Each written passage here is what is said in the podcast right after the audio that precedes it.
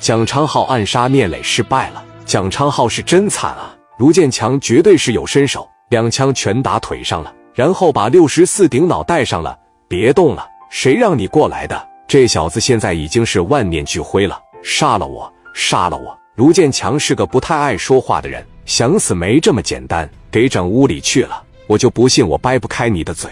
磊哥也是虚惊一场，真他妈得亏了卢建强了。王群力说道：“哥呀。”指定是沈岩让他来的。沈岩现在在哪呢？我不说，我蒋昌浩这一辈子挣不着钱，我宁愿去死，富贵险中求。我失手了就整死我得了。卢建强说：“我不信你不说。”随手拿一块木头，朝着嘴巴嘎巴一顿拍，不说满嘴牙全给你敲掉，我也不弄死你，满口牙全给你打掉，还不说是吧？木头一扔，从小腿裤子里把小刺刺拿出来了，直接就塞嘴里去了。上下左右一顿扎一顿捅，牙、舌头、腮帮子全都捣烂了。蒋昌浩实在是忍不住了，在医院，在医院啊！一顿哀嚎声，这就是混黑社会的下场。卢建强抽出小刺刺，俩腿不给打残废了吗？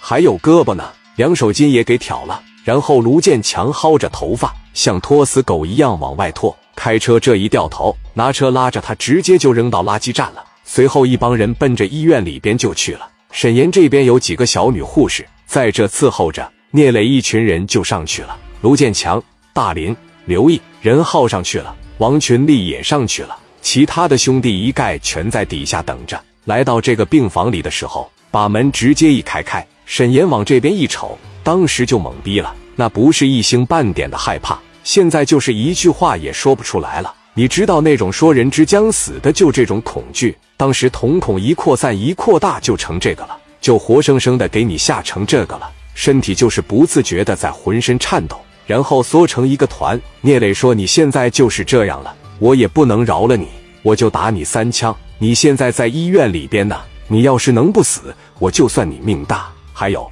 如果没死，二十万给秋姨送去，不然我还得找你，把你弄死为止。”建强，你来！卢建强往前一来，给眼睛一捂，小白手套一戴，磊哥他们直接就走了，看都没看，只听见嘎巴嘎巴嘎巴三声，一枪给锁骨打折了，另外一枪打大腿根子上了，还有一枪打杆上了。卢建强也没看到，就是嘎巴嘎巴三下子，扭头就走了。随着三声惨叫，沈岩下半辈子就跟个病秧子一样了，那肝都被打坏了，人也仅仅是没死而已。